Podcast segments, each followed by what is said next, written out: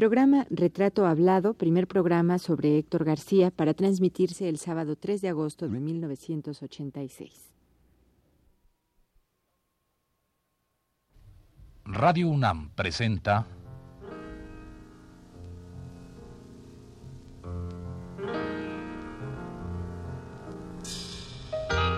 Retrato Hablado.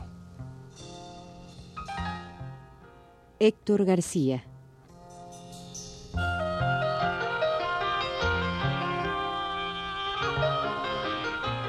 Un reportaje a cargo de Elvira García.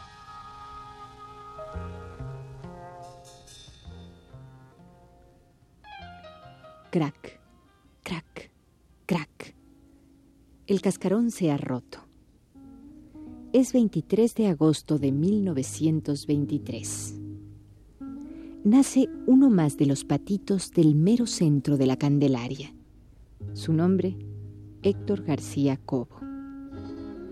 No nació con cámara fotográfica y sin embargo, con el paso del tiempo, ha llegado a manejarla como si formara parte de sí mismo, como si la hubiera conocido desde el momento en que rompió el cascarón.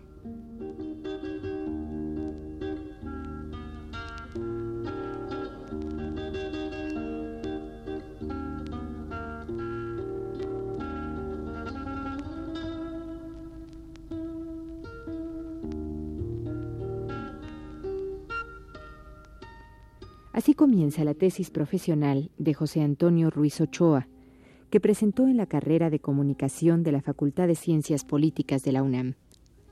En dicha tesis, Ruiz Ochoa reconstruye a partir de diversas entrevistas periodísticas la vida y la obra de Héctor García, gran hombre de la Cámara.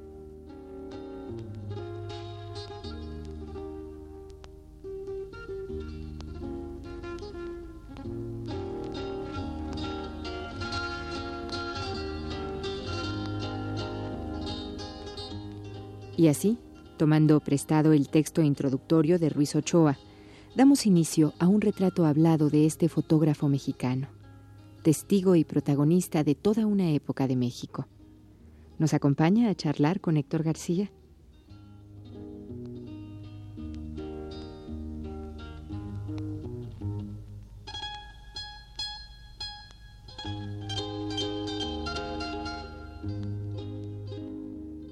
Héctor, Vamos a empezar pues por el principio, por tu infancia.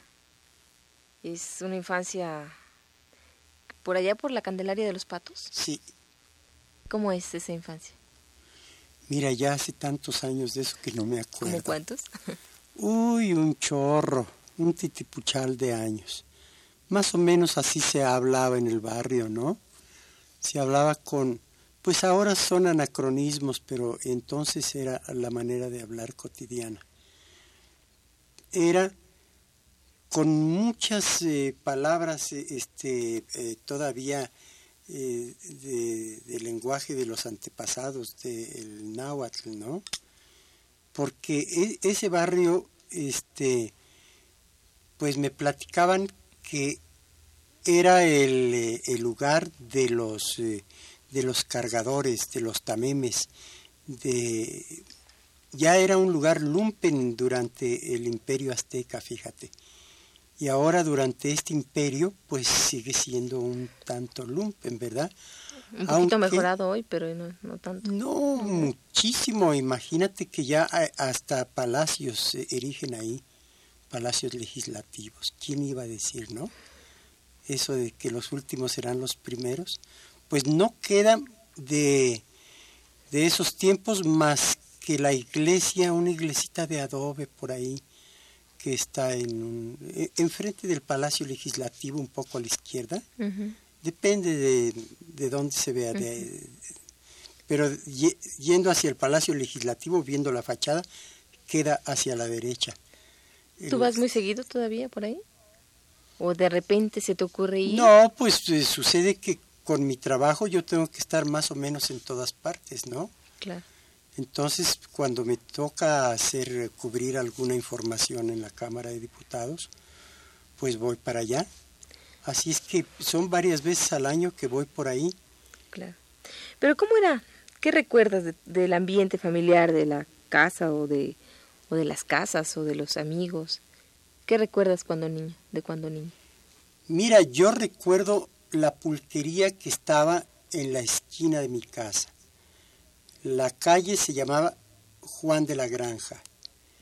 Y en la esquina a la derecha, enfrente de la iglesia, estaba una pulquería que se llamaba Los Monos.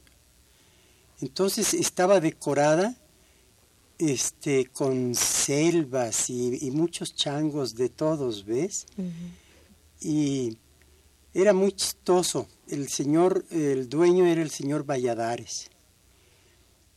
¿Que era de Portabasco, de Chiapas? ¿o de dónde no, no sé. Yo creo que era de por los llanos de Apan, que es donde este, el, pulque. el pulque. Sí, pero sucede que él ponía el palo encebado en la fiesta de la Candelaria. En el atrio o en, sí, en el atrio de la iglesia, ¿ves? Entonces el palo encebado, pues como su nombre lo indica, era una garrocha. Este, pues yo me imagino, tal vez esté recordando ahorita, este, muy infantilmente, ¿verdad? Cuando medía yo quizás unos 70 centímetros o un poco así como medio metro, este, lo veía altísimo, ¿ves? Así como, como la torre latinoamericana, ¿me entiendes? Porque además arriba en la punta ponían este eh, ropa casi siempre, zapatos, camisas, entonces todo mundo le tiraba a, este, a escalar el palo encebado, pero lo encebaban bien.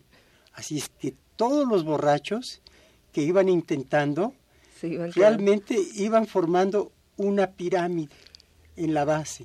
Y después que ya el palo estaba bastante trabajado, desencebado, entonces nos subíamos nosotros. Eso sí, nos llenábamos de, este, de tierra y de, en fin, de lodo y todo eso. Nos bañábamos de lodo como cochinos ahí en el bilodo para ir, irle subiendo. Y recuerdo que ahí tuve mi primera camisa, fíjate, cómo eran las circunstancias. pues difíciles. Bueno, Después el señor Valladares empezó a construirse una casa, no una casa, sino un, un, edificio como de departamentos, porque ahí eran puras vecindades, ¿ves? Un edificio como de departamentos al lado de la pulquería, y eso pues duró años. Entonces, todo mundo le entraba a trabajar, a ayudarle a los albañiles, porque al mediodía arrimaban las castañas con el pulque más sabroso y unas canastas llenas de las viandas más increíbles, más sabrosas. Realmente, del mediodía para adelante, es decir, así como de la una o dos de la tarde para adelante, aquel trabajo aquella obra se convertía en una fiesta.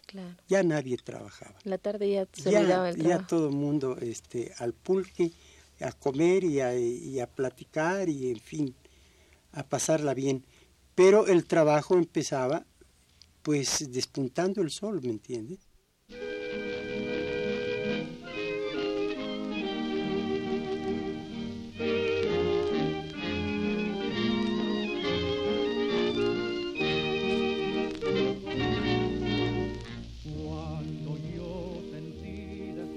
Héctor García es hijo del barrio, de la vecindad, del hambre extrema. Su cara de niño grande denota siempre una tristeza o algo así como amargura que no se sabe si viene de sus años infantiles, vividos a fuerza de carencias, o es producto de su contacto diario, por su oficio periodístico, con la realidad mexicana, una realidad adolorida en flor. Es un día nublado que olvidó. Héctor, ¿qué papel sientes o recuerdas que tú tenías en la familia que tú formabas, en la familia a la que pertenecías o perteneces? De bueno, aquella época, pues, pues yo era prácticamente el, eh, este, el hombre, el jefe de la familia. Éramos mi mamá, mi hermano, que tenía cinco años menor que yo, y yo. Así es que era el mayor. Pues cuando él nació yo ya tenía cinco años. Pues ya, yo ya este, eh, hacía algo, ¿ves? Ya tenías tus responsabilidades. Ya, ya, salía este, a hacer algo, a trabajar en algo, como eso, por ejemplo, eso de ayudar ahí en la, eh, en la construcción y salía pues a la estación de, del ferrocarril de San Lázaro, a los patios de, del ferrocarril, a la descarga de, este, de los alimentos y de las frutas y ya trabajaba y llevaba cosas a la casa, ¿me entiendes? Tenías la obligación y la necesidad de la necesidad más que nada. Pues ahí no importaba tanto el dinero como las vituallas, como los propios alimentos. Había que llevar cosas. ¿Y era fácil? Era pues relativamente fácil en algunas ocasiones, en otras eran las temporadas y dependía de los productos que traían en los ferrocarriles y todo eso. Yo recuerdo que me enfermé de paludismo, imagínate, porque traían eh, los furgones llenos de piña, de racimos de plátano, de mangos, en fin, de todas las frutas del trópico de, de Veracruz. Así es que venían calientes esas frutas. Yo no sé, cerraban muy bien los furgones.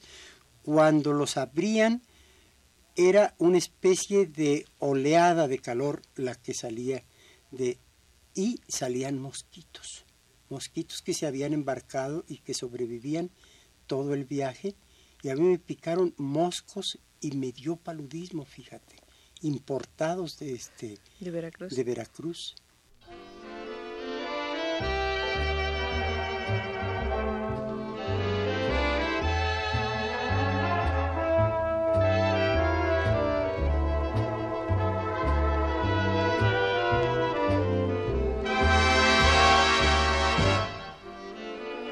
Héctor García dice haber tomado la vida tal como se le ha presentado. Así, su paso por la estación de San Lázaro en calidad de cargador de bultos o por las calles de Bucareli ejerciendo el oficio de voceador de periódicos o rumbo a Veracruz aplicándose en el aprendizaje de ser buen polizón o ya de plano codiciando y apropiándose de comida ajena oficio que le lleva a pasar muchos y muy buenos años en Tlalpan, en la correccional para menores.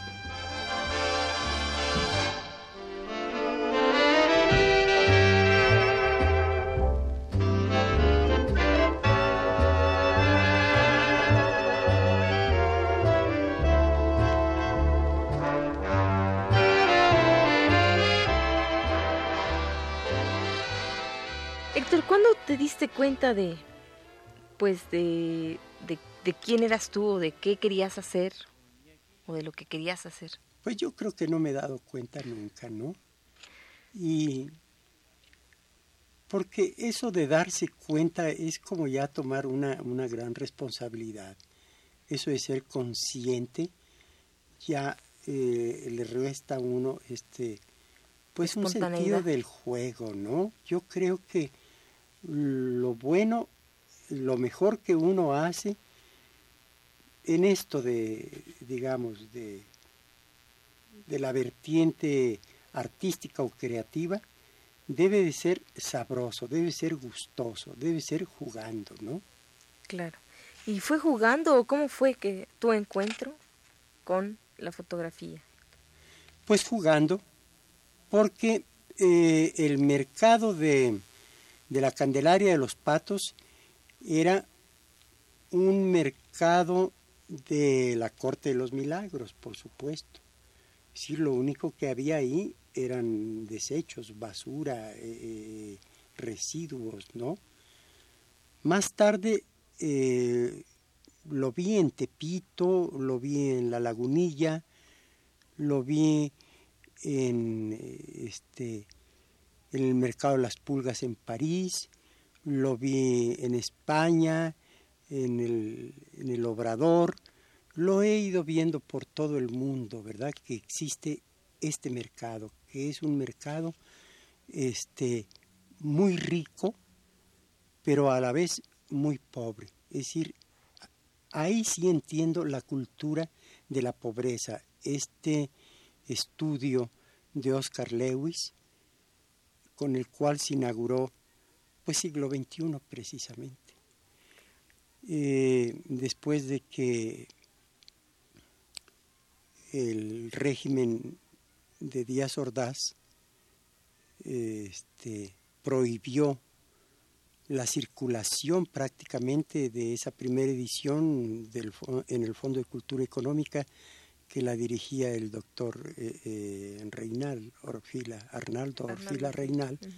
Pero claro, eso dio pie a que renunciara y a que las gentes en derredor de él fundáramos siglo XXI. Hoy, mañana y después, en vida y muerte, te adoraré, muñequita de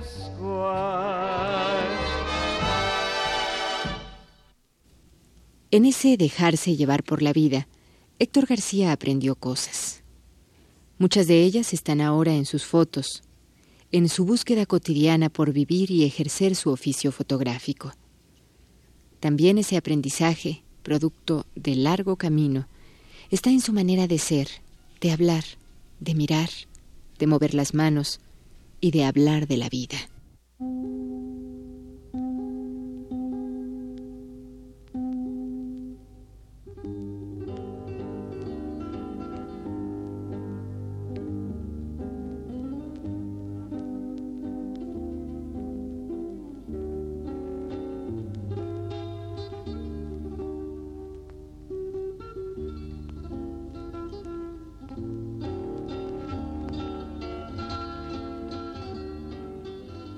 ¿En qué circunstancias fue tu encuentro con la fotografía? Ah, pues te decía, sí, jugando, porque en ese mercado pues había de todo. Y entre ese todo había desechos de películas, recortes de películas, de rollos de películas. Y había este eh, lentes de cámaras deshechas, eh, eh, muy, muy antiguas, y había cajas de zapatos, había, eh, en fin, había una infinidad de cosas. Y, a mí me interesó mucho este, armar un, un proyector muy primitivo con velas, bueno, realmente una, una linterna mágica es decir, yo inventé mi propio, eh, eh, mi propio cine. Es decir, ya después eh, supe que lo habían hecho los hermanos Lumière y, este, y que en China las, las figuras chinescas y en la India y todo eso. Pero fue este, mi infancia, en mi infancia que yo tuve esa inquietud de ver este, eh, esos cuadritos, lo que había en, en, esas, eh, en esas cintas, ¿verdad? Y lo veía pues primero ah, hacia el sol, ¿verdad? A través, eh, hacia el cielo, pero en la tarde o ya en la noche empezaba a, a jugar con, con proyectar esto, ¿verdad? Y, empecé a dar funciones y empecé a interesarme. Claro que mi madre eh, este, nos llevaba dos o tres veces por semana a un cine que estaba por ahí cerca, dentro de uno de esos este, parques deportivos, el Parque Venustiano Carranza, y ahí había funciones de cine de tres películas, las películas de la época, y había además variedades como intermedio en las películas. Y pues para todo esto casi todas las familias iban provistas con sus tacos, con sus tortas, con sus frutas, con sus dulces, de, tal, manera que era un poco como el eh, original teatro no o el kabuki, ¿verdad? Que prácticamente en el que realmente las familias tenían este, en lo que sería el patio del público, la luneta y todo eso, este, hornillos a su disposición para calentar sus viandas y todo eso. Aquí no tanto, eh, pero en las butacas sí nos poníamos a nuestras anchas a comer nuestras tortas. Y era fascinante. Yo creo que estas este, funciones de cine, junto con eh, todos estos eh, retazos de películas que compraba por un centavo o medio centavo y en fin, todo eso me empezó. Pero había otra cosa también. Mi madre tenía que salir a, este, a trabajar. tenía que ir a hacer algunas cosas, o tenía que ir al mercado, o tenía que ir a lavar ropa, o en fin, a limpiar alguna casa. Y yo era un, un diablo, ¿no? Así es que me ataba al pie de, del catre, ¿verdad? Con cuerda doble, ¿verdad? Así es que me dejaba un poco dormido, pero amarrado. Así cuando yo despertaba estaba amarrado, pero bien amarrado. Y la puerta entrecerrada. Así es que solo se colaban por las rendijas la luz en la pared de lo que acontecía en el patio, porque era un cuarto cuadrado. Y después de llorar mucho y de jalonear y todo eso, me calmaba yo viendo las eh, sombras que se proyectaban en la pared de las gentes que pasaban, ya las identificaba yo, era Pedro, era Pancho, era la mamá, o era el papá, o era el tío, etcétera, ya los identificaba yo y te sentías como por sus voces y ya, ya, ya sentía yo, me sentía yo acompañado. Entonces, este fue prácticamente la matriz de un cuarto oscuro, la habitación donde yo vivía en esas mañanas. Todo eso fue conformando un, juego y un que ver con la luz y con la sombra y con las proyecciones, etc. También en algunas ocasiones por la noche, a la luz de, las teas, es decir, de, los, eh, de las astillas de, madera, de, pino, con la cual eh, se calentaba los ocotes, con lo cual se calentaba la comida o se prendía el, este, el carbón para eh, calentar el café, las tortillas, eso, pues las sombras eran tremendas. Y sobre todo cuando yo estaba enfermo de estas fiebres tercianas, de esta terrible malaria, este, las veía eh, danzar en torno mío y mi imaginación ponía el resto, es decir, me aterrorizaban esas sombras.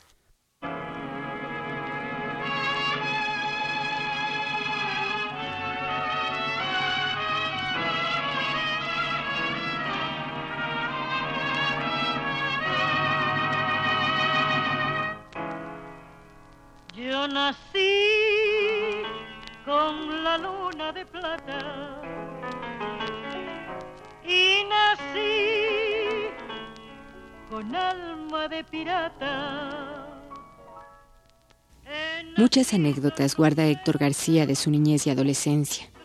Algunas las cuenta, otras no. Algunas porque le provoca empezar, otras porque no las recuerda bien. Reconstruyamos hoy una que le contó a José Antonio Ruiz Ochoa, autor de la tesis Héctor García, El hombre, el artista y el fotógrafo de prensa.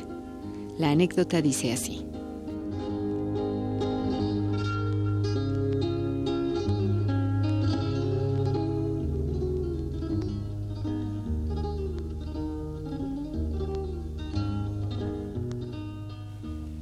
En 1929, el pequeño Héctor se encuentra jugando dentro de uno de los aviones de Balbuena. De pronto los motores del avión se ponen en marcha, el piloto hace despegar la nave y para su sorpresa descubre en ese instante a un pasajero inesperado. Era nada más ni nada menos que el patito Candelario en plena actividad de diversión infantil. Así, cuando el piloto buscó la posibilidad de regresarlo a tierra, le resultó prácticamente imposible y tuvo que volar con él como copiloto. Fue dentro de esas circunstancias que el Candelario conoció por primera vez y desde los aires aquella ciudad de México que en varias ocasiones ya había recorrido a pie. Y para su suerte, no fue la única vez que se aventuró por los aires, pues los pilotos de Balbuena se llegaron a acostumbrar tanto a él que lo adoptaron como mascota y lo llevaron a pasear en varias ocasiones.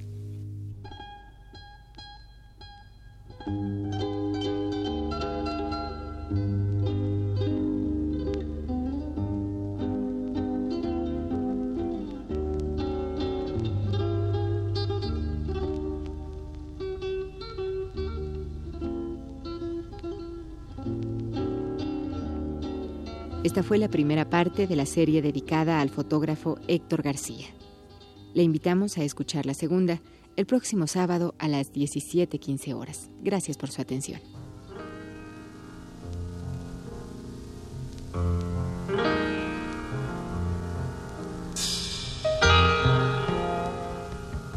Radio UNAM presentó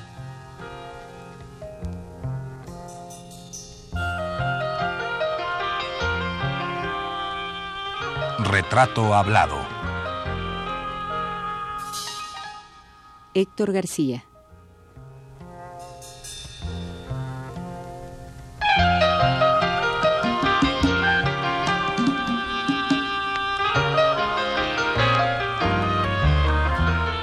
Un reportaje a cargo de Elvira García.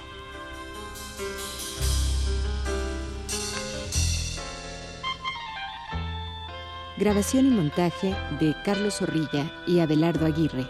Voz Yuridia Contreras. Producción Radio UNAM.